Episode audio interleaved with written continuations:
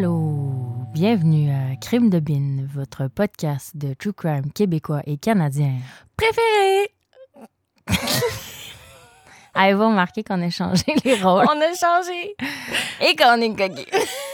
Ah, On se trouve bien drôle. Là, on leur dit-tu la situation dans la- l'état dans lequel on est? Ou, on n'est pas en boisson, inquiétez-vous pas. On vient juste d'enregistrer les deux épisodes de Moïse Stéréo. Back to back. Ouais. Fait que là, on sait que vous les avez déjà écoutés. Mais, tu sais, vous vous rappelez comment c'était un peu intense. Fait que nos cerveaux, ils fonctionnent moyen. Ouais, c'est ça. C'est- C'est c'est beaucoup. On est juste... ouais. Mais on est obligé de faire ça parce que Madame Mel s'en va en voyage pendant un mois. Eh. Ah, ah. Fait qu'on clenche pour que vous ayez vos Ouais. épisodes. Parce que je vais pas être en voyage puis être capable d'enregistrer ou d'écrire des épisodes. En fait, je vais en voyage pour, euh, te pour reposer. relaxer. Ouais. Fait que, en même temps, relaxer.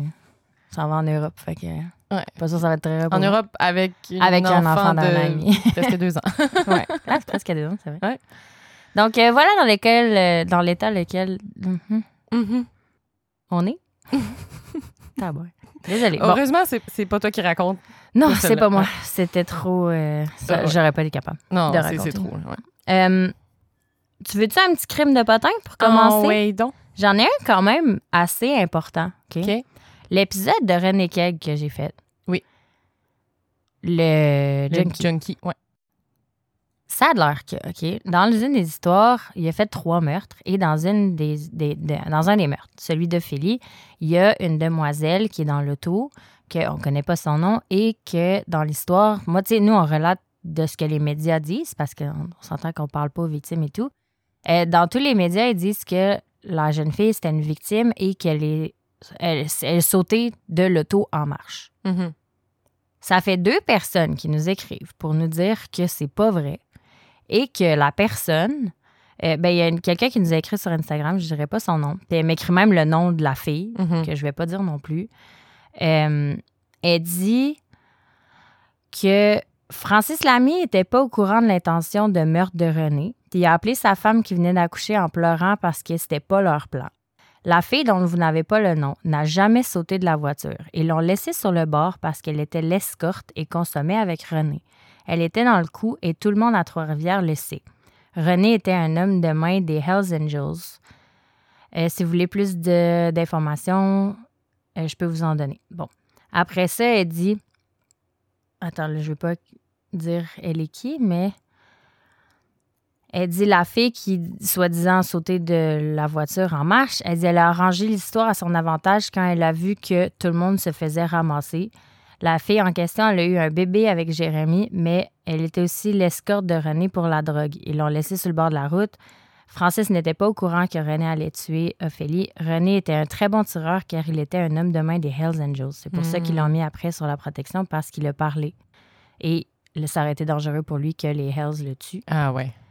Et euh, il a perdu euh, la garde de son enfant, René, et ses parents sont, ont ses enfants à charge depuis le secondaire. OK, ça fait longtemps qu'il avait perdu Ouais, euh, ça la charge, en fait. Ouais. Ouais. Pas à cause de ça. là. Ça Ouais. fait. Il y a deux personnes qui nous ont écrit pour nous dire ça. Donc, ça. Donc c'est là- Peut-être vrai. C'est Euh, peut-être vrai. Là, je ne sais plus qu'est-ce qui est vrai, qu'est-ce qui ne l'est pas. mhm. C'est sûr que nous, notre côté, quand on fait des recherches, on a accès à les, aux informations qui sont publiques seulement. Ouais. On n'a pas accès à des. On n'a pas plus d'accès que vous autres, dans le fond. C'est juste qu'on fait des recherches plus approfondies puis Mm. vraiment poussées. Mais si les médias disent toute une version de l'histoire, c'est sûr qu'on va assumer que cette version-là Mhm. de l'histoire est vraie. Tu sais, souvent, ça arrive, on s'en parlait tantôt, que deux articles de journaux se contredisent. Fait que on essaie d'aller. Souvent. Tout le Tout le temps. temps, en Sérieux, fait. là. Ouais. Surtout, tu sais, comme euh, Rock Thériault, quand je l'ai faite, il y a beaucoup. Je me suis fiée au livre de Gabrielle Lavallée parce qu'elle, c'est une victime puis elle était Mhm. là. Elle était là. Mais il y avait beaucoup d'histoires qui étaient racontées dans les articles de journaux qui n'étaient pas vraies ou qui étaient extrêmement Mhm. différentes, surtout dans l'ordre des choses qui se sont passées, en tout cas. Ouais. bref. Fait que voilà, je sais pas qu'est-ce qui est vrai, je sais pas qu'est-ce qui Mm. l'est pas. Mais c'est une, Mais voilà une hypothèse euh, théorie intéressante, en tout cas. Exactement. Ce qui expliquerait pourquoi ils l'ont pas tué, en fait. Exactement. OK. T'es-tu prête pour mon histoire? Honnêtement, non. Mais oui. Euh, bon, puis euh, TW, maintenant qu'on sait c'est quoi, on l'emploie Trigger on- warning. On l'emploie tout le temps. Euh, trigger warning, euh, c'est pas un épisode facile. Crème, on les gâte, euh, Ouais. nos auditeurs, avec des épisodes Ça fous. parle de, de meurtre d'enfants. euh, donc, je vous préviens, si vous avez pas envie d'écouter ça aujourd'hui, skippez. Genre, je me suis dit, quand je savais que tu partais en Europe en plus, j'étais comme, ah, peut-être que si jamais, tu sais, je pourrais en enregistrer un avec Anthony, si on n'a pas le temps. Puis là, je regardais les histoires que j'avais, j'étais comme, je peux pas raconter ça à Anthony. Il il laissera plus jamais Angèle sortir de la maison. Oh non! Ah, ça veut dire que l'histoire est vraiment horrible. Ouais. OK. Écoute, c'est ça notre job. Bon. Ouais. Allons-y. Alors, aujourd'hui, je te raconte Les enfants de novembre. Alors, mes sources, euh, bon, des articles dans la presse, euh, dans les archives de la presse, mais euh, beaucoup, ce qui a été le- vraiment le- la meilleure source, c'est le balado L'ombre du doute. Pour ceux qui connaissent pas, allez écouter ça, Ouais. c'est vraiment excellent. C'est euh, Stéphane Berthomé, qui est un journaliste d'enquête, donc il va vraiment prendre des cas puis aller enquêter lui-même puis essayer de trouver des nouvelles informations. Et la saison 3, au complet, il y a neuf épisodes qui sont sur le cas que je vous raconte aujourd'hui. Donc, euh, si vous voulez euh, plus de détails, plus toutes les entrevues avec la, la famille, les, les policiers, euh, en tout cas, vous irez écouter ça. Je vous le conseille vraiment, vraiment. Parce que je vais pas, je vais pas tout dire aujourd'hui. Je fais pas neuf épisodes. Thank God. Thank God. Alors, ça commence le 1er novembre 1984 dans le quartier Hochelaga Maisonneuve. Hmm. Donc, pas loin d'ici. Euh, c'est un quartier euh, assez pauvre euh, à l'époque. Alors, on a le petit Sébastien Métivier, 8 ans. Il habite avec sa petite sœur Mélanie et sa maman Christiane Sirois. Euh, Christiane est récemment divorcée de son, du père des enfants, Daniel Métivier. Euh, ils habitent sur la rue Desjardins, euh, dans Hochelag, donc pour ceux qui connaissent le coin, entre la rue Adam et Sainte-Catherine. OK. Il y a aussi le petit Wilton Lubin, qui a 12 ans, et c'est le voisin et ami de Sébastien. C'est un enfant un peu qui est malade, qui a besoin de soins réguliers. J'ai pas eu de détails sur c'était quoi sa maladie. C'est un enfant un, un peu malade. Les deux, ils participent à des activités parascolaires qui se déroulent dans l'église à quelques centaines de mètres de la maison, puis vraiment juste à côté de l'école. T'as comme l'école puis l'église juste à côté. Euh, puis même que Christiane, de sa maison, si elle est sur- le balcon, elle voit l'école puis elle voit l'église. C'est vraiment proche. C'est comme quatre minutes de marche euh, à vitesse des petits gars. Euh, fait que là, ce soir-là, après l'école, ils se rendent ensemble à l'activité. Quand Christiane rentre à la maison, elle remarque que Sébastien, il, est- il est toujours pas là. Mélanie est là, sa, sa petite sœur, mais lui, il est pas là. C'est vraiment pas normal. Euh, fait que tout de suite, elle fait le tour du quartier. Elle appelle tous les amis de Sébastien. Pas de nouvelles. Elle contacte la police. Et là, sur le coup, elle se fait dire Ah, il faut attendre 24 heures avant Ah. de déclarer une disparition. Une chance a- qu'on sait que c'est plus vrai aujourd'hui. Il y a huit ans, tabarnak. C'est Ah. pas. euh, c'est clairement pas une fugue. là. Mais au moins, finalement, il y a des policiers qui viennent à 23h30 ce, ce soir-là OK. pour quand même prendre sa déposition. Puis... Euh, mais ils sont pas trop stressés. Ils demandent bon, euh, il aurait pas pu faire une fugue, euh, il serait pas allé chez un ami. Christiane est comme non, non, j'ai appelé tous ses amis. C'est un bon petit garçon. Il me demande toujours la permission pour faire quoi que ce soit. Tu devrais tellement écouter la mère. La mère, on les connaît, nos kids. Mhm, mhm, tellement, là. Puis là, pendant qu'elle parle à la police, elle entend sur le, le scanner des policiers, elle entend qu'il y a un enfant. Ouais, au genre de walkie-talkie. Ouais. Elle entend qu'il y a un enfant porté disparu au 1445 des Jardins. Elle, c'est 1415. Elle Hein? est comme, hein? Ben voyons, c'est qui? Finalement, elle se rend compte que c'est Wilton. Ben non. Wilton et Sébastien qui sont partis ensemble. Ensemble. Les deux sont pas revenus. En fait, ils se sont jamais rendus. Puis pourquoi lui, il a le droit d'être porté disparu, puis le. Tomber sur des policiers euh, plus smart, je sais pas. Voyons, non. Fait que là, les policiers, ils disent Ah, ben là, c'est deux amis. Fait que là, ça les convainc encore plus que c'est une fugue, eux. C'est comme, ah, ces deux amis, ils sont partis ensemble, tu C'est sais. ça. Ah. C'est sûr qu'après coup, c'est toujours facile à dire, mais quand même. Quand même. Mais Christiane, elle insiste, puis, tu sais, à un moment donné, elle dit aux policiers Tu, tu m'entends, mais tu m'écoutes pas. Hmm. Puis le policier, il répond À quoi tu t'attends, une fille de schlag? Ben non. Ouais, Voyons donc. vraiment, là, aucun respect, là. Il est comme, ah, la madame, madame pauvre de schlag, là, raconte n'importe quoi. euh, Pour ceux c'est qui sûr que son enfant, euh, un bum, euh, tu sais. Le Hochelaga Maisonneuve, c'était ben, plus vraiment aujourd'hui, là, mais c'était comme un coin plus réputé pour être euh, un quartier moins fortuné. C'est ça, euh, assez pauvre, ouais. euh, trash, tu sais, avec Mais la ça a vraiment changé maintenant. Ouais, c'est ça. Maintenant, ça c'est quand même gentrifié, là. Comme les Moilous à Québec avant. Ouais. C'était plus trash. Mm. Fait que la police, ils cherchent les deux petits gars, mais ils sont pas trop inquiets. C'est sûr que, tu sais, ils l'annoncent comme genre, si vous voyez ces enfants-là, dites-nous-le, mais ils sont pas, euh, ils capotent pas, là. Mais là, ce qui est fucked up, c'est que c'est pas le seul, les, le, Les deux seuls. les deux seuls enlèvements cette journée-là, à Montréal. Hein? Je t'amène à Centre-Sud, pas loin, là. À côté. on s'entend, Hochelag, Centre-Sud, c'est deux quartiers euh, Mhm. collés. là. Le petit Maurice vient, 4 ans. Il réside sur la rue d'Orion, fait que presque au coin de la rue Sherbrooke, dans le Centre-Sud.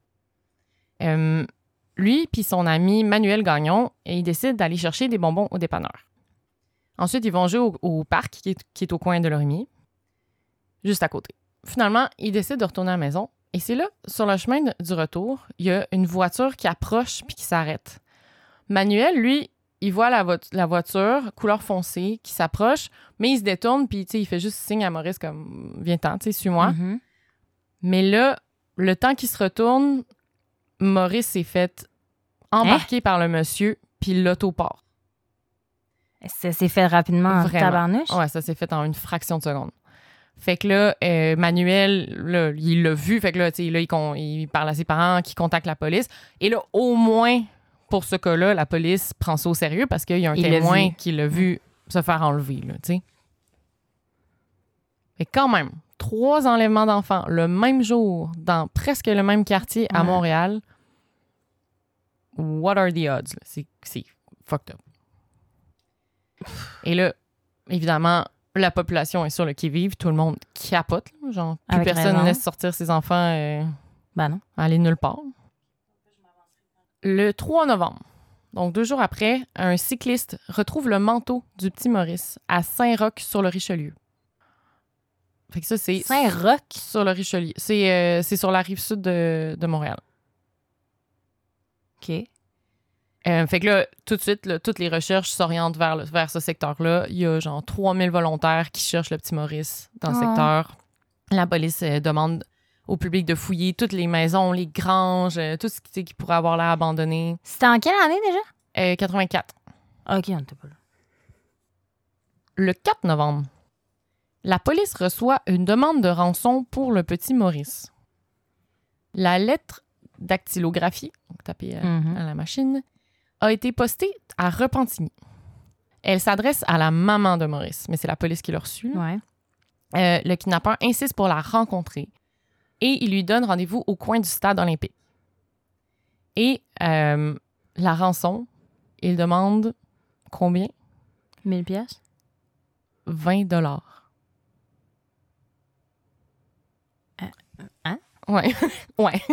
Probablement la réaction que tout le monde qui a lu cette lettre-là. Moi, a je eu. disais 1000 pièces dans le sens 1000 pièces, c'est pas beaucoup. Ouais, 20 mais là, piastres? 20 dollars, même à l'époque, c'est Non, rien, là, tu sais. Hein? En gros, la lettre est assez confuse. Euh, le, le kidnappeur, il fait plusieurs fois référence à la santé mentale. Genre, euh, il parle des gardiens qui lui ont fait du mal à l'hôpital. Euh, clairement, la personne qui a écrit ça, son niveau d'éducation est pas très, pas très élevé. Il a peu de vocabulaire, fait beaucoup de fautes. Et c'est clairement, vu qu'il fait beaucoup référence à la santé mentale, aux hôpitaux et tout, c'est clairement quelqu'un qui a reçu des soins, des soins psychiatriques par le passé. Il s'y connaît. Puis dans la lettre, il fait croire, en tout cas, ça laisse croire que Maurice aurait pas coopéré puis qu'il l'aurait insulté ou je sais pas trop, qu'il qu'il aurait fallu qu'il soit violent envers, envers lui à cause de ça. Ah. Là, on a envie, tu sais, tu lis ça, t'as envie de dire bullshit, là. Genre, c'est une fausse demande de rançon, là. C'est- juste un, un fou qui voulait de Mhm. l'attention. Non? Mais, non. La lettre contient plusieurs informations que seul le ravisseur pourrait connaître. Des informations qui n'étaient pas sorties au public du tout, genre euh, des détails sur l'enlèvement. Par exemple, il, manque- il mentionne un arc en bois que Manuel, l'ami de Maurice, transportait. Puis ça, il n'y a personne qui le savait, là, à part, Ouais. à part euh, Les parents. Manuel puis Maurice, genre. Les parents, peut-être. Puis d'autres, d'autres trucs, genre des habitudes de Maurice, euh, tu sais. Fait que, comme clairement, ça vient. En C'est fait, à prendre au sérieux. c'est vraiment à prendre au sérieux. Mais ça, je sais pas à quel moment ils ont réalisé que c'était vraiment à prendre au sérieux parce qu'il y avait tellement d'informations à ce moment-là. Il y avait plusieurs demandes de rançon. Il y en avait, la plupart étaient bidons. Donc, sur le coup, ils ont décidé de pas communiquer cette, euh, cette lettre-là à Francine, la mère de, Maurice. OK. Alors que, tu sais, il demandait à Francine de se rendre, tu sais, lui avait donné rendez-vous au stade olympique et tout, mais bon, tu sais, Je suis pas sûre de comprendre cette décision-là, mais il devait avoir une... Ouais, c'est ça. Fait que, tu sais, qu'est-ce qui se serait passé si Francine s'est rendue au rendez-vous? On ne saura jamais. Euh, donc là, pour Maurice, en se basant là-dessus, ben là, ils savent qu'ils ont un suspect qui a des gros problèmes de maladie mentale, peu d'éducation. Puis là, même, ils se demandent est-ce qu'il connaissait Maurice? Genre, pourquoi il veut rencontrer sa mère à ce point-là? Le 6 novembre, des bénévoles font la découverte Non. terrible du corps du petit Maurice Vien. Quatre ans. Quatre ans, tabarnak. Il se trouve dans une résidence secondaire qui était à vendre à Saint-Antoine sur le Richelieu, donc à une soixantaine de kilomètres de Montréal. Son corps Pas loin de Saint-Roch, j'imagine? Ouais, c'est ça. C'était vraiment ouais. comme où il a jeté le manteau, c'était comme en chemin vers, OK. vers là où ils ont trouvé le corps. Son corps a été jeté dans le vide sanitaire au sol de la maison. Ah. Il a été sévèrement battu. Selon l'autopsie, la cause de la mort serait un coup porté à la tête. Ben voyons. Pas de preuves claires euh, d'agression sexuelle, mais il est retrouvé comme à moitié habillé. Les premiers policiers qui sont arrivés sur les lieux, ils ont dû sortir de la maison, puis chacun dans leur coin aller pleurer. Parce que c'était trop. c'était trop tough. là. Tu sais, il y avait tous des enfants eux-mêmes. Même un des policiers là, qui témoigne dans le, dans le balado, euh, L'ombre du doute, euh, il dit Moi, j'avais un fils de cet âge-là. Ah. Puis il dit, je l'ai vu, le petit, puis il avait les mêmes pantalons que mon gars. Il Ah! avait, les mêmes cheveux. Genre, ça l'a... Ça l'a vraiment... Ça peut euh, être traumatisé. ah, vraiment, vraiment. C'est sûr qu'en tant que policier, c'est pas une scène sur laquelle Non, tu veux tu veux pas... rentrer. euh, non, c'est pas un cas sur lequel tu veux jamais te retrouver. Non. Tu veux-tu le retrouver, le sale, par exemple? Eh, eh. Au moins que tu veux le retrouver, puis pas nécessairement l'envoyer en prison. Là. Lui faire faire d'autres choses. là. Euh, là, évidemment, les voisins, le propriétaire de la résidence sont questionnés par la police, mais bon, ça mène à rien. Tu sais, c'était- Je pense que la porte était débarrée de la maison, c'était facile à rentrer. Il y avait personne qui l'habitait, était à vendre. Mais clairement, tu sais, le meurtrier il connaissait les environs parce que c'était quand même un spot reculé. Hmm. Bon, pour Francine, la mère de Maurice, c'est la fin des recherches, mais le début de son deuil. Impossible à faire. mais- Euh, Puis, tu sais, le- d'ailleurs, pour la lettre de rançon, en 1985, l'année suivante, elle a fait une plainte euh, contre la police de Montréal. Entre autres, ben, la façon dont ils ont géré l'enquête, puis entre autres pour le fait Ouais. qu'ils n'ont pas, ils ont pas dévoilé la demande de rançon. Donc, il y a eu une enquête euh, là-dessus. La police a été exonérée. Euh, bon, puis c'est ça. À leur défense, euh, il y avait tellement d'informations, tellement de rançons, de, de rançons bidons. Euh, puis ils ont surtout pas voulu prendre le risque d'envoyer Madame Vien devant un fou furieux. Tu sais, ils savaient pas. Mais il y a des protections que tu peux prendre, je veux dire. Écoute. Elle, avec- si elle avait pu prendre la chance, elle l'aurait faite. Ben, c'est sûr, En c'est tant sûr que qu'elle mère, l'aurait rendue fait. là, tu Hein, vas c'est sûr faire n'importe quoi. comme. Tu fais n'importe quoi. Ben oui, ben oui. Envoyez-moi avec un fucking gilet pare-balles, là. qui- Ouais. Je sais pas, là. Il y a Ouais. tellement de choses qu'ils peuvent faire. tellement. Mais, tu sais, c'est ça. Je suis comme. Je comprends les deux côtés. Puis, tu sais, c'est sûr que c'est facile à Mm. dire. euh, Est-ce qu'il donnait, genre, là? une... Tu sais-tu s'il donnait comme une date? Ouais, je pense qu'il un- avait donné. euh, Fait qu'ils se sont même pas pointés à ce rendez-vous-là? Là, juste la police? question. Ils sont peut-être pointés, mais vu que lui, il a pas vu la mère, il s'est pas pointé. Je sais pas. J'avoue que je sais pas. euh, Ça serait bon à savoir parce avait- que. Parce que je sais qu'il y avait un lieu, Si- il y avait comme le, le- à côté du stade olympique, mais Je sais pas s'il y avait une date puis une heure, par exemple. Donc, la famille de Maurice Vien a une réponse, mais pendant ce temps-là, la famille du petit Lubin et Métivier sont toujours dans l'attente. Euh, à peu près une semaine après la disparition, Christiane, la maman de Sébastien, elle a reçu un appel vers genre 10 heures le soir. Au bout du téléphone, c'est un enfant qui pleure. Puis elle demande T'es qui? Pourquoi t'es pas couché? Puis là, ça dit Salut. Puis après ça, ça raccroche. Mais c'était pas son Puis- kid à elle? Mais Christiane a dit qu'elle est convaincue que c'était Sébastien. Ah. Encore aujourd'hui, elle est convaincue. Mais on ne saura jamais. Euh, le 20 novembre 1984, euh, les... Oui, ça a pas de bon sens. Les policiers racontent dans un article de journal qu'ils pensent pas que la vie des garçons euh, Wilton et Sébastien est en danger. Non, non. Leur théorie, basée sur Ardien, euh, est qu'ils sont avec des gens qui s'occupent d'eux et qui leur font vendre du chocolat. Hein? Oui. Dans mes notes, j'écris What the fuck? Mais ça sort d'où, cette théorie-là? De leur cul, clairement. Non, non, mais il Je doit sais. avoir une raison, là. Il doit avoir.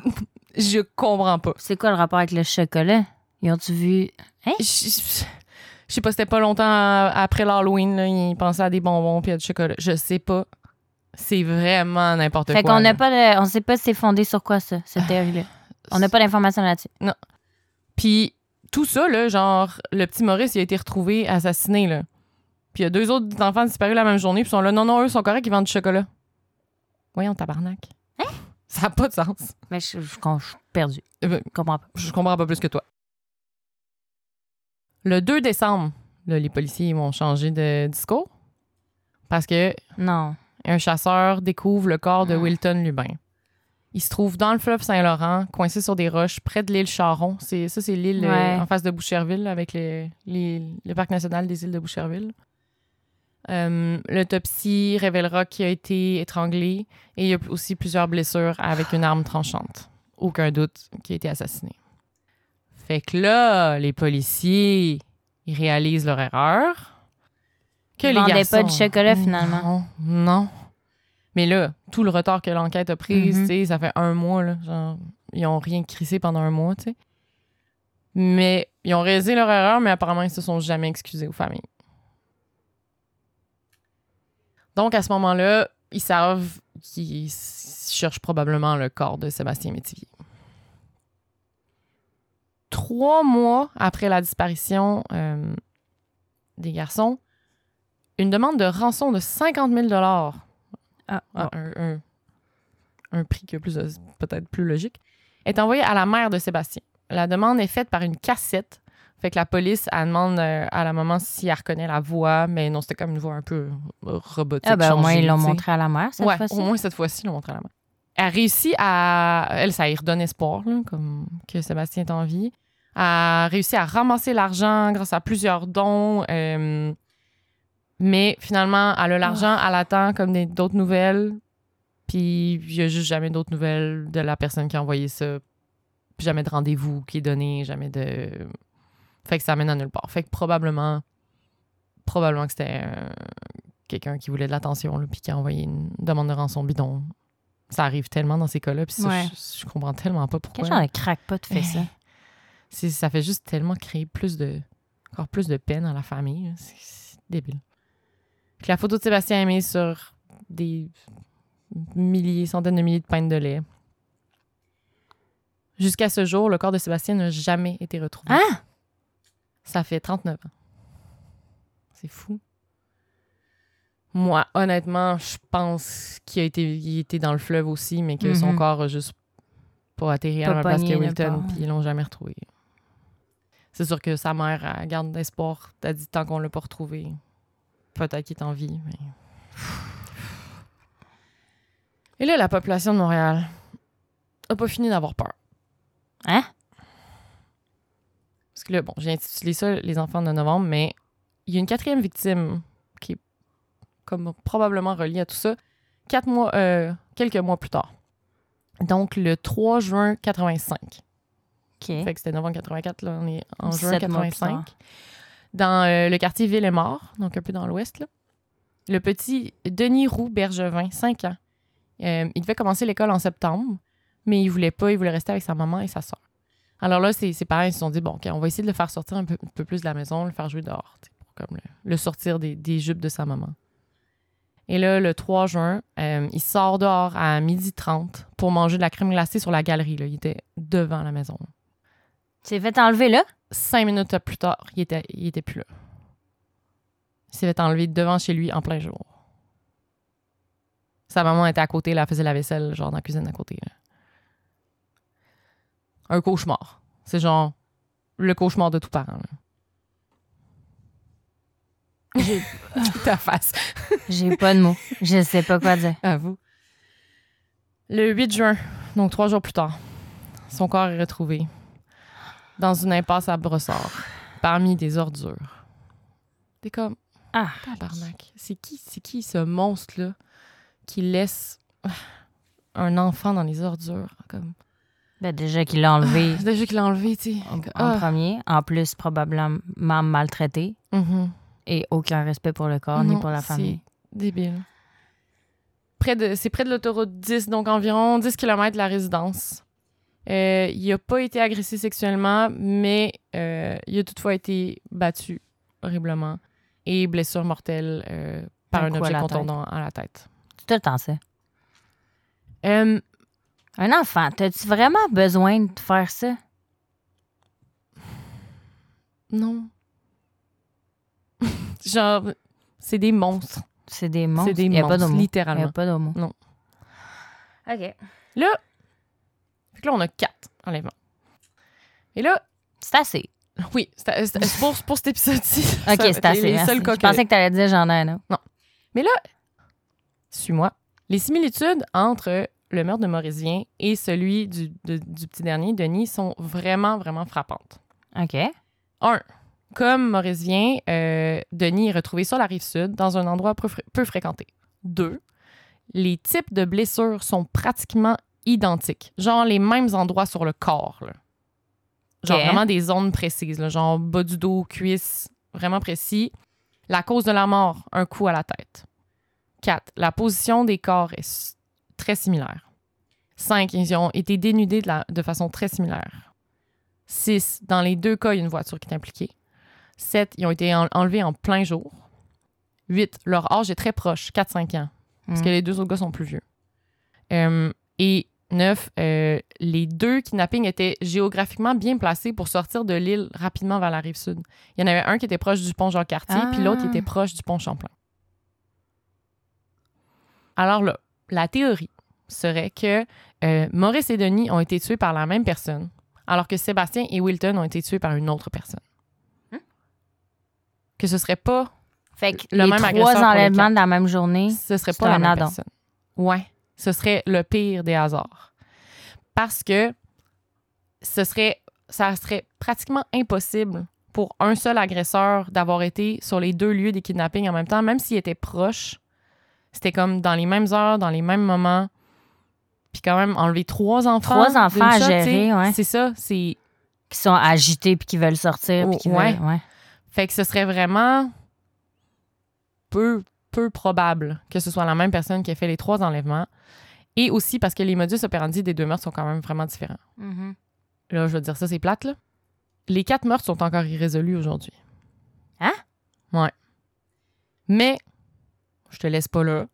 Il y a quand même des bonnes théories. Puis des quand tu me gères? Suis-moi, je te laisse pas là. Je te laisse pas là. Il y a quand même des théories vraiment plausibles, des suspects assez intéressants. Là, je t'explique ça. Puis là, écoute, dans les, dans les suspects, là, je vais te décrire des monstres. OK. Premièrement, pour la théorie euh, Sébastien et Wilton. OK. Qui sont disparus ensemble. Les plus vieux. Ouais, les plus vieux.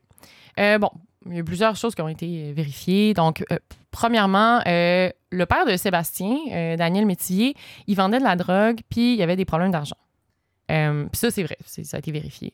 Euh, une semaine avant la disparition, il est passé à la maison, puis il a dit à Christiane, son ex, euh, que quelque chose de grave allait arriver aux enfants. OK.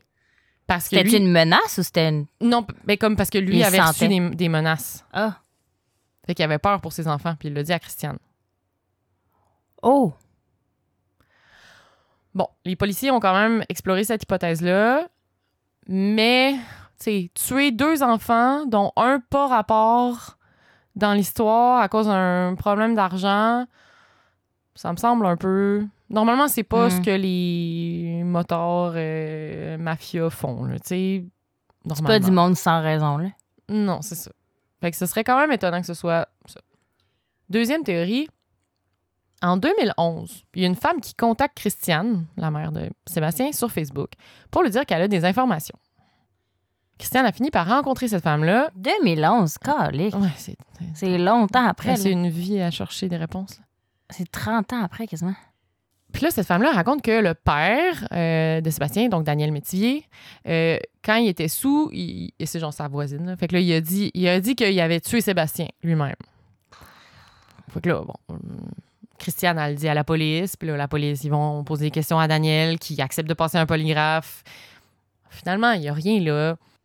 Peut-être que Daniel a dit des choses exagérées quand il était sous à la madame qui l'énervait à côté. Je sais, puis elle, ou elle, elle voulait juste de l'attention. Je sais pas. Mais bon, ça a été quand même vérifié. Puis je pense que ça, ça tient sur rien. là. Troisième, qui est quand même beaucoup plus plausible, c'est euh, un des monstres dont je vais te parler, euh, Serge Gallien, qui était âgé de 24 ans en 84. Avant 84, euh, il avait été accusé d'attentat à la pudeur, d'agression sexuelle sur des enfants. Et, mais c'est en 86 qu'on apprend à le connaître, donc deux ans après la disparition des enfants, euh, parce qu'il est arrêté pour enlèvement, séquestration et agression sexuelle sur un enfant de 6 ans, un garçon de 6 ans, à Pointe-aux-Trembles. Euh, il est aussi accusé pour agression sexuelle sur une femme de 60 ans. Et Hein? pendant son... Lui, c'est tout. Il agresse tout, tout ce qui bouge. Et euh, lors de son arrestation pour l'agression euh, du petit garçon, ben, il aurait fait des aveux à la police disant que c'est lui qui avait tué euh, Sébastien Wilton. Mais finalement, Pas fondé. aucune accusation a été portée par rapport à ça contre lui. Puis aujourd'hui, il est encore en vie, euh, mais il est en institution psychiatrique. J'ai pas trouvé plus d'informations sur Serge Gallien que ça. Mais bon, ça reste euh, une possibilité. OK. Le quatrième suspect, euh, c'est Jean-Baptiste Duchesneau. C'est pas un doux. Lui, il habitait dans le même quartier que Sébastien Wilton, sur la rue Adam. Puis, il a déménagé ensuite sur la rue, la rue Les Tourneux à l'automne euh, 84. Il était chauffeur de taxi. Donc, quand même pratique Ah, pour enlever des gens. Euh, et il y avait de lourds antécédents de crimes violents sur des enfants. Et il a souvent séjourné dans des hôpitaux psychiatriques. Alors, Et je te il coche euh, toutes les cases. là? Ouais. En 73, il a été condamné après l'agression et le meurtre de Sylvie Tanguay, 6 ans. Six ans? 6 ans, à coups de marteau. Mais vu qu'il souffrait de maladie mentale, il s'est ramassé en hôpital psychiatrique de 73 à 83. Il été libéré? il a été libéré.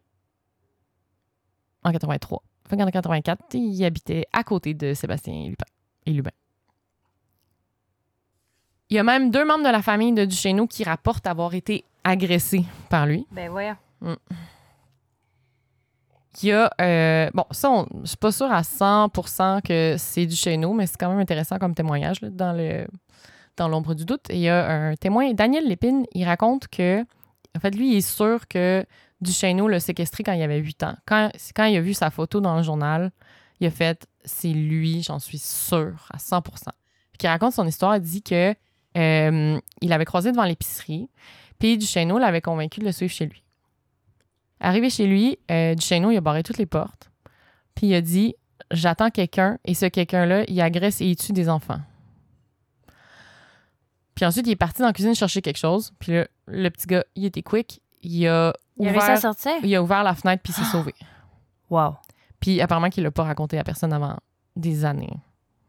Oh, pauvre petit bête. petit, ouais. Mais tu sais, ça, ça, ça nous fait poser des questions. Est-ce qu'il y avait vraiment quelqu'un d'autre qui s'en venait? Ou est-ce qu'il y avait un complice ou il parlait de lui, tu sais? Ouais. Comme... Duchesneau, en 93, il est condamné à nouveau pour agression sexuelle sur une, fille- une fillette de 7 ans. Et euh, le 1er novembre 93, euh, grâce à des informations fournies par les proches de Jean-Baptiste Duchesneau, il y a deux enquêteurs d'écrit-major du SPVM qui vont le rencontrer en, prison euh, ou en, institut psychiatrique, je ne suis pas certain à ce moment-là, pour lui faire subir le test du polygraphe au sujet des meurtres de Sébastien Métivier et Wilton Lubin. Duchesneau accepte de passer un polygraphe, puis ils s'entendent pour organiser le test le 3 novembre, deux jours plus tard. Le 2 novembre, le lendemain et la veille du polygraphe, Duchesneau est retrouvé mort dans sa cellule de. Ah, il était en prison à la Macasa. Là où Paul Bernardo euh, se ramasse maintenant. Ouais. Euh, il s'est égorgé avec un outil tranchant de fabrication artisana- artisanale. Et il a C'est un écrit- suicide? C'est un suicide. Il s'est suicidé la veille de passer un polygraphe sur Sébastien et Wilton. Et, mais il a écrit une lettre de suicide disant qu'il était innocent. Puis que la police voulait y coller des choses sur le dos. Qu'est-ce qui est vrai? Qu'est-ce qui est vrai? Puis, bon, là, tu sais, je me dis, est-ce qu'il y avait de l'ADN? Tu sais, s'il y avait de l'ADN qu'ils ont gardé sur. tu sais, Est-ce qu'il aurait pu le tester contre Duchesneau? Mais en même temps, je me dis, dans le cas de Sébastien puis Wilton, il n'y a pas beaucoup d'ADN parce que Sébastien, d'un, il n'a jamais été retrouvé, donc Non. zéro ADN sur ça. Puis euh, Wilton, il a été retrouvé dans l'eau après un mois. Puis il n'y avait pas de traces d'agression sexuelle que tu as dit? Non, en plus. Fait que ça se peut qu'il n'y ait juste pas retrouvé d'ADN du tout dans ces cas-là. Fait qu'ils Ouais. peuvent pas, comme. Dire C'est à un 100% enfant, je veux dire, ça se défend, mais pas, Hum. un adulte qui se fait agresser, souvent on retrouve sous en dessous des ongles. ouais. Mais tu sais, un enfant, Mm. ça se débat pas tant. Ouais. Ça doit être plus difficile de récolter de l'ADN quand il n'y a pas. Ouais, c'est ça. Puis tu sais, dans l'eau et tout. Donc, euh, Puis il a passé plusieurs jours dans l'eau aussi. Fait que voilà, ça c'est euh, les théories pour euh, Sébastien et Wilton. Moi, je te dirais que le dernier, c'est.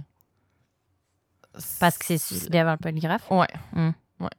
Puis il voulait éclairer son nom. Mais en même temps, tu te suicides, je sais pas. Tu dis pas la vérité avant, dans ta lettre? Non, c'était un psychopathe, pas nécessairement. J'avoue. Mm. Bon point. On commence à se connaître un peu trop en psychopathe? On dirait qu'on a toutes les, les réponses. Pas les réponses, mais en tout cas. OK. Maintenant, je te lance les théories euh, pour Maurice et Denis. Bon. Oh, J'ai même pas le goût des entendre. Et puis là, là ouf, il y a- Ah. il y a des vrais monstres. là. Ben, c'était déjà c'était des monstres, là, ceux dont je, te- je viens de te parler. là. Euh, bon, tout d'abord, il y a vraiment eu du cafouillage dans l'enquête de, de Maurice Vient. Euh, ben, parce qu'au début, il était SPVM. Puis là, après ça, quand il a été retrouvé sur la rive sud, c'est passé à la SQ. Euh, puis là, certains des éléments du dossier ont comme mal été communiqués. Euh, puis là, fait que là, l'enquête de Maurice Vient, c'est la SQ, mais l'enquête de, l'enquête de Denis, euh, c'est le SPVM. Fait que les deux meurtres sont probablement reliés, mais c'est même pas le même service de police qui enquête sur les deux aujourd'hui. là. Hein? Ouais. OK. Mais en fait, dans le cas de Maurice, il y a deux semaines après le meurtre, il y a deux arrestations qui sont faites. Deux hommes. Claude Quévillon et Marc Perron.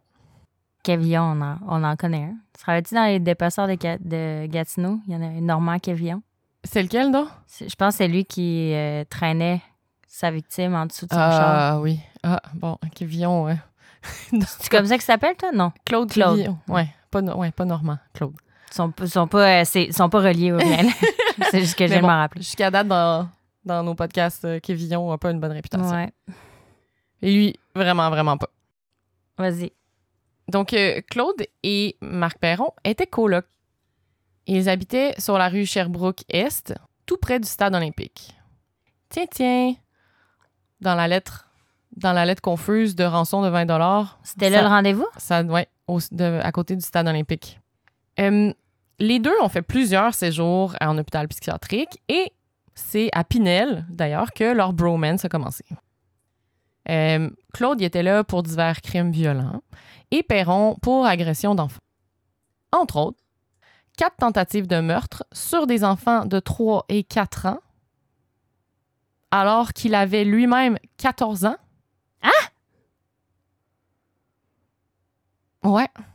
Et le meurtre d'un garçon de 12 ans, Marc Baudouin, dans la cour de l'école Saint-Bernard à Shawinigan en novembre 75. Il avait quel âge? Il avait 16 ans. À 16 ans, il a tué un petit garçon de 12 ans. Ouais, avec 31 coups de couteau.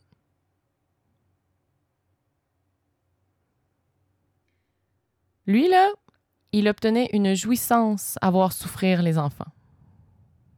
Mais il était lui-même Un enfant. un enfant. Et Il y a là- quelque chose qui tourne pas rond dans cette Ah ouais, non. là. Ces deux-là, là, honnêtement, mériteraient un- un film d'horreur. C'est un duo d'enfer. Littéralement. Il, il me donne des frissons dans le dos. là. Mais voyons donc. Euh, Tu sais, c'est quoi ton background pour en arriver ouais, là? comment... Sais, c'est ça, le rendu c'est de la maladie mentale, là, parce que... Ben, c'est ça, ils sont tout le temps en hôpital psychiatrique, là, sont, sont juste... Oui, mais tu sais, qu'est-ce que tu as vécu dans ta Ouais. jeunesse? Tu n'es pas violent comme up, ça, là. Fucked up, ouais. Tu n'es pas comme ça. Mm. Tu deviens comme ça. Après le meurtre, euh, il a été acquitté pour cause d'aliénation mentale. Donc, il est envoyé à Pinel jusqu'au bon vouloir du tribunal administratif.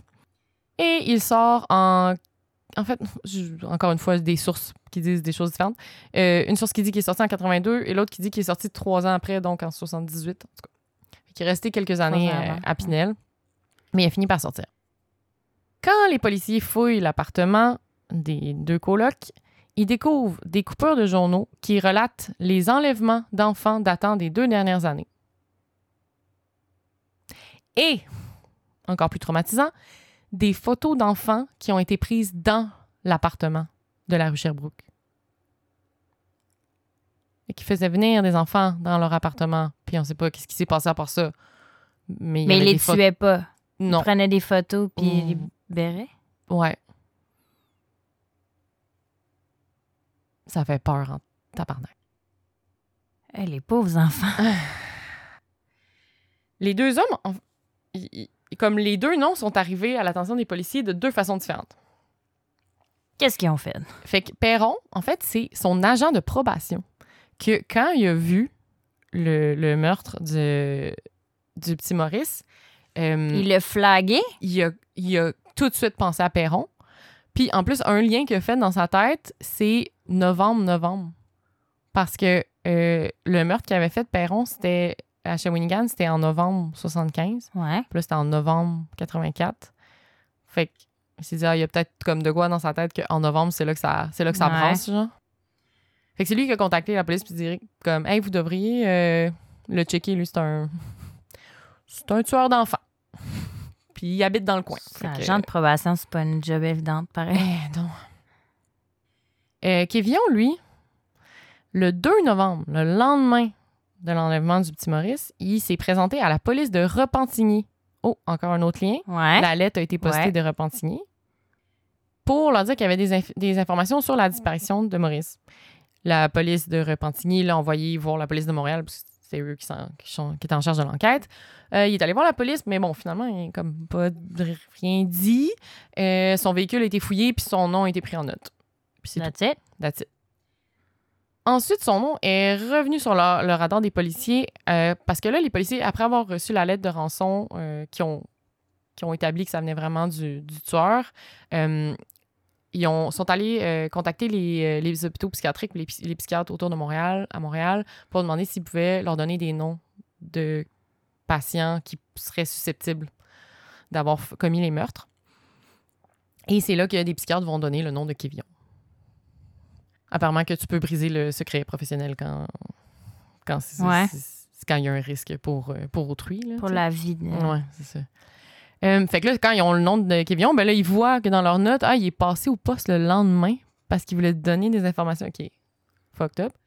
Euh, et aussi en. Ah oui, puis il se rend compte qu'il habite avec un autre fou furieux qui est aussi sur leur liste de personnes interrogées. Et euh, quand ils, ont- ils- ils questionnent le, le patron de Kévillon, ben, il se rend compte, ben, Kévillon, d'un, il est chauffeur de taxi lui aussi. Mhm. pratique. Et il a retourné son, la journée de l'enlèvement, il est revenu, puis son taxi était plein de boue. Puis son patron était comme, Coudon, t'es-tu allé dans le bois? Voilà. Fait que là, ils interrogent les deux hommes. Et euh, apparemment que Perron avait un alibi, euh, mais tu sais, je pense pas que ça a été vérifié à 100% Et puis mettons que son alibi c'était Kivillon, ben lol. Ouais, c'est ça. c'est quoi cet alibi-là? Euh, apparemment que Kevillon en interro, il aurait révélé des détails que seul le ravisseur pourrait connaître. Je sais pas lesquels. On sait pas quoi. OK. Je sais pas quoi, mais clairement c'était intéressant. Mais là, le travail des policiers est interrompu rapidement. Parce que les deux hommes sont internés à lui, Hippolyte Lafontaine, à l'hôpital psychiatrique, et euh, c'est un ordre de la cour pour les interner et qui interdit aux policiers de les interroger. Pourquoi? C'est, euh, je l'ai noté quelque part, la loi, euh, la loi sur la protection du malade mental. Parce qu'ils pourraient se mettre dans la merde en Ouais, parce inventant sont des comme détails pas vrais. Pas, euh, pas assez fonctionnel pour comme répondre à un interrogatoire, tu sais. Fait qu'ils disent un peu n'importe quoi. Ouais. Je peux comprendre. C'est frustrant, mais, c'est je- frustrant, ouais. On va dire exactement ma frère. Euh, donc, ils sont internés pendant un bout. Kévillon est sorti sort de l'hôpital quelques semaines plus tard. Mais là, la police, elle a-tu droit les? Non, toujours pas. Ils sont protégés? Mhm. Fait qu'ils peuvent pas. euh, fait que l'enquête, comme. Genre encore aujourd'hui, là, ils ont jamais interrogés. Ben, attends, j'ai un interrogatoire un peu plus tard. Mais euh, ton histoire, elle finit pas, hein? non, Puis le pire, c'est que je sais qu'il n'y a pas de fin. non, il n'y a pas de fin claire. Euh, euh, Je suis bon. juste en crise. Fait que non, l'enquête reprend pas vraiment. Puis il y a aussi peut-être que les policiers se sont dit, OK, c'est probablement eux, mais en même temps, si on essaye de les poursuivre, ils vont probablement être jugés comme jugés inaptes à suivre un procès. tu sais, suivre un procès. Puis que, anyway, il allait rester en hôpital, en hôpital psychiatrique pour un, bout, un bon bout. Puis, probablement que les témoignages qu'ils ont eus seraient pas euh, admissibles en cours. C'est que T'sais- même, tu sais, il y a un procès. Exemple, il y a un procès, là. Là, tu as des, ces deux boys-là, OK, c'est eux, fine. Leur sentence, ça va être d'être interné. C'est ça. Anyways. C'est ça. Fait que la seule chose que ça peut apporter, c'est une conclusion aux familles. Ce qui serait quand même Ce qui serait quand même vraiment nice. nice. Puis- mais sûr que leur, leur destin à eux change pas. Un peu parce qu'il aurait vraiment dû les interner, parce qu'en tout cas, les, les, les mettre plus longtemps derrière. Euh, Ils ont été libérés. Ah oui, c'est ouais, vrai. été- c'est pas fini. En 80... Là, Hélène. Je sais pas pour vous autres, là, les éditeurs, mais là, je taboute. En plus, il fait chaud. Ouais, j'ai chaud. J'ai trop bu de café. C'est bon, mais c'est ça, là, c'est que ça touche des enfants. là, Oh, ouais, non, dire. c'est vraiment, euh, c'est vraiment rough. Tu sais, même que t'aies des enfants ou pas, C'est- ça n'a pas Mm. de Mm. bon sens. qu'on sac beaucoup dans cet épisode-là, mais ça mérite. Ça, ça sort les émotions, là. Je suis sûre qu'on n'est pas toutes seules à penser ça en ce moment. Euh, en 85, alors que que Claude Quévillon il est interné à Louis-Hippolyte Lafontaine, il, il dit qu'il veut parler à la mère du petit Maurice. Il veut parler à Francine. Pourquoi? Puis elle, serait, elle se serait rendue pour le voir, mais euh, quand elle est arrivée à l'hôpital, ils ont dit qu'elle pouvait pas le voir parce qu'il venait de faire une crise puis il était pas en état. Fait que finalement, il a jamais parlé. Elle sait pas qu'est-ce qu'il aurait dit. Tu sais, t'es comme, je veux-tu y parler, je veux-tu pas Ouais. y parler? En même temps, tu veux tellement des réponses. que- Ouais. Quelques années plus tard, là, la police réussit à pouvoir interroger Claude Quévillon. Ah. Alors qu'il est encore interné. Et là, je vous conseille, encore une fois, d'aller écouter le balado. L'ombre du doute. Épisode, donc saison 3, épisode 7. On entend l'audio de l'interro de Claude Quévillon. Honnêtement, Frustrant. ça donne des frissons partout sur le corps. C'est digne d'un film d'horreur. Dans quel sens? Il, dé- il Il- décrit? con. Non, il dit pas. Il, t'sais, il, il dit pas de trucs clairs, mais il est juste complètement fou. Genre, ça fait peur, là. Il est, C'est ça, je vais il est l'écouter. désordonné. Il, des fois, il, il, il est pas clair. Il fait des crises. euh, il essaie de frapper des policiers. euh, des fois, il part à rire à des moments bizarres. il se frappe la tête. C'est c'est vraiment whack, là. Il est... Comme on voit dans les films. Là, Ouais, fou ouais. Tu sais, furieux. genre un fou dans, une, dans un asile. Camisole de force, Camisole hein. de force, là. C'est ça, là. Crime, c'est ça, je vais l'écouter. Ouais, ça donne vraiment froid dans le dos. Puis là, il y a comme une deux... Il, dit qu'il y a comme une deuxième personnalité qui s'appelle Yves Cordeau. Je pensais que t'allais dire Zozo. Puis, dans le fond, Yves, c'est comme le méchant des deux. Fait que là, quand il essaie d'expliquer des trucs pas corrects qu'il a fait, ben, il dit que c'est limite Yves. schizophrène. Ouais, il est probablement. C'est ça. Il y a un psychiatre qui, euh, qui, qui- qui commente le. L'interro, puis il dit, c'est ça, tu sais, c'est pas, c'est pas une, une double personnalité parce que dans les doubles personnalités, t'es, t'es pas conscient que Mm. t'as une autre personnalité. Fait que ça, c'est plus une fragmentation du moi que ça s'appelle. Ah. Fait que c'est typique chez les schizophrènes. Donc, probablement qu'il Fait que quand il fait des affaires méchantes, c'est pas lui, c'est c'est. Yves. Yves? Yves Cordeau. Fait que c'est comme si, pour se, se détacher de ce- comme des choses horribles qu'il a faites, parce qu'il comprend que c'est pas correct, genre. Comme Moïse avec Dieu. Ouais, c'est ça. Hmm. Euh, donc, c'est ça. Il blâme sur Yves Cordeau. Euh, mais là, il, il fait une genre de confession. Là. Tu sais, fait qu'il il dit. Un demi-aveu. oui, ouais, que c'est lui qui l'a fait ou Yves. Puis il décrit en détail les sévices imposés au petit Maurice et ça correspond vraiment au rapport d'autopsie. Comme... Vraiment. Chose que le grand public sait pas. Non, non, c'est ça. là, vraiment, genre des détails précis des blessures à telle place ou tu sais, comme. Mm. Puis, euh, puis aussi, dans l'in- dans, dans l'interro, il répète souvent comme faut aller au stade olympique, comme, comme dans la lettre, comme rendez-vous au stade olympique. La lettre qui était pas publique non plus. Non plus. Mais bon, tu sais, les policiers savent très bien qu'ils pourront jamais utiliser cet, interrogatoire-là comme preuve. Euh, clairement, il est, il est pas là. Euh, Puis c'est vrai que, tu sais, j'ai pas, on n'entend pas l'en- l'entrevue au complet, là, tu sais, ça se peut, tu sais, dans l'état mental, lui, c'est facile de faire dire des choses aussi, je pense, là, tu sais. Ça pourrait être... euh, Ouais, il aurait pu juste dire genre euh, est-ce que tu vas souvent au stade olympique? Ouais. Juste mentionner le stade olympique plusieurs fois, puis là, lui, euh, ah, faut aller au stade olympique. Ou, tu sais, genre, ah, les blessures, ils étaient où? Est-ce qu'elles étaient sur le bras? Tu sais, Mm. le- tu sais, comme des, des réponses dirigées, ça se peut vraiment aussi, tu sais. Fait que comme intéressant comme entrevue, mais ça, tu sais, ça mènera à rien. Et Claude Quévillon meurt en 2000. Ah, OK. Perron, lui, de son côté, il est encore vivant. Et en 2015, à Trois-Rivières, il était en liberté et il attaque une adolescente, Natacha Raymond, avec un marteau. Heureusement, Oh! elle s'en est sortie, elle a crié, elle a attiré l'attention, quelqu'un est arrivé, euh, lui il s'est sauvé, fait qu'elle a survécu. Euh, Le marteau, c'était la même arme du crime, non? Elle euh, pas fessé non, avec un Non, marteau? c'est pas c'est quoi. euh, Ah, on savait pas. Ouais, on sait pas euh, le ouais. Hmm. Non, c'est qui qui a attaqué. Mais c'est peut-être lui qui a attaqué quelqu'un avec un marteau. quelque euh, euh, Non, lui, c'est pas avec un marteau, c'était du chêneau là, avec un marteau. Ah, En tout cas, ouais, ils sont tous. Sont Ben, t'en as nommé combien des monstres, là? euh, quatre. Ils sont difficiles à suivre. ouais, c'est ça. Fait intéressant, c'était encore à l'automne, l'agression. C'est comme. Ces Ouais. moments où il est violent, c'est comme à l'automne. Et euh, bon, aujourd'hui, il est en institut psychiatrique. J'espère qu'ils vont le garder en dedans.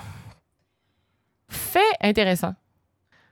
Euh, Serge Gallien, donc un des suspects dans euh, le meurtre de Sébastien et Wilton, euh, ben, il connaissait euh, Perron et Kévillon, en fait, parce que Kévillon, il a habité chez la sœur de Gallien après les événements. Fait a habité chez La la sœur de de Galien. Galien. Lui, c'était les deux plus vieux. ouais, lui, il est suspect dans l'affaire des deux plus C'est vieux. difficile à suivre quand même. Ouais, ouais, il y a beaucoup de- Kévillon, c'est lui qui vient de mourir en 2000. ouais. Ouais, lui qui est complètement fou Puis là, lui, il a habité chez la sœur de l'autre. de l'autre. Puis il était coloc Pas longtemps avec après. Perron. Puis là, il reste du chêneau. Les quatre, les quatre, ils habitaient vraiment là, dans le même quartier, là, genre vraiment pas loin. Puis là, y en a, on sait qu'il y en a trois là-dedans qui se connaissaient. T'es comme, c'est quand même, c'est quand même wack. là. Ça peut pas tout être des coïncidences. Ouais, c'est ça. Puis là, tu les, sais, deux, les trois boys sont enlevés la même journée. Ouais. tu sais.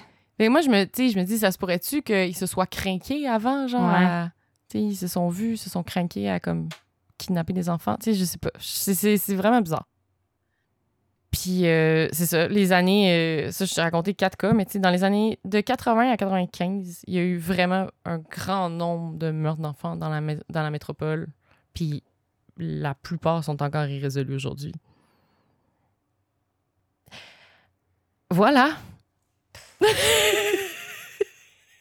pense que j'ai j'ai tué Mel. Ben là, c'est frustrant. Ah, je sais. Mais là, euh, c'est pour ça aussi, je me dis, euh, c'est bon de raconter ces histoires-là, là, tu sais.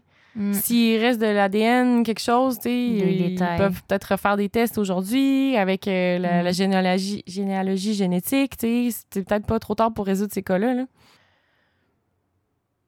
En way, gang. Donnons de quoi? des conclusions aux pauvres familles. Ben oui, Hey, ça va faire 40 ans l'année prochaine, là. Puis la pauvre, la pauvre Francine, euh, ça, son nom, Christiane. Christiane, euh, ils ont jamais retrouvé le corps de Sébastien, tu sais. Ça n'a pas de sens. Fait que c'est ça. Euh, vous irez écouter le podcast de Je Stéphane veux vraiment l'écouter. Tu peux-tu Ouais. répéter saison 3, épisode 7? Ouais. C'est ça? Ouais, pour écouter le- C'est ça que je l'interrogatoire. vais. Ouais. C'est ça que j'ai écouté. Si jamais vous l'écoutez, euh, vous nous en donnerez Ouais, des nous en donner nouvelles. une nouvelle. Ouais. Merci Hélène pour cette euh, histoire. Ça fait plaisir. Désolée pour, euh, désolée pour mes nombreuses réactions, mais calé. Ah, c'est rough, là. Ça faisait longtemps que je voulais la raconter. Celle-là, je- j'avais écouté le, le balado. puis J'étais comme, ah, c'est. T'attendais novembre? Ben, j'attendais novembre, ouais. Mm. Ouais, je, voulais- je me suis dit, ça va fitter. On est de même. Puis je savais que c'était quand même sais, c'était quand même beaucoup de recherche, là, quand même une grosse affaire. C'est ça, c'est mêlant, là, je sais, là, il y a comme plein de cas, puis de... plein de cas, plein de fous furieux. Ça me fait capoter le nombre de pédophiles qui sont. Autour de nous. Tu m'enlèves les mots de la bouche. C'est quand même épeurant. Bon, Bon, euh, on va arrêter là, avant qu'on meure de chaud. ouais. Et on est, on est le 5, 5 octobre. Il fait 33 degrés. On est le 5 ok. Qu'est-ce qui se passe? Eh, c'est c'est comme, Ouais. c'est la première fois que la semaine de ma fête, genre, je, je pourrais pu faire un party piscine. C'est jamais arrivé dans ma, dans ma Un vie. party C'est piscine, c'est vrai. C'est vrai? C'est genre, j'ai jamais. fait 28 en ce moment. Puis genre, ressenti 33, je pense. Je sais pas, c'est écrit 28. Ah, ok. Il fait chaud, là. On parle de la température, Ouais. c'est parce qu'on essaie de s'aérer l'esprit. Oui, c'est ça. Bon, on va finir cela. Fait que euh, merci beaucoup de nous avoir écoutés encore une fois. On espère que le son était bon. Oui. Anthony nous gère. Fait Ouais. que ça devrait être Puis, meilleur. euh, J'espère que vous avez acheté plein de merch parce que là, on Oui. enregistre avant le lancement de la merch, mais Ouais. en tout cas, ça va sortir début novembre. Fait que euh, j'espère que vous aimez notre merch puis que vous allez en acheter. Ouais! nous, Vous, on vous va enverrez en des photos de vous avec vos, vos bins. Les bines. Des bins. On vous aime fort. Puis euh, à la bine prochaine. C'est moi qui est censé dire ça, vu que c'est Oh, oui, moi c'est qui l'ai vrai qu'on a switché.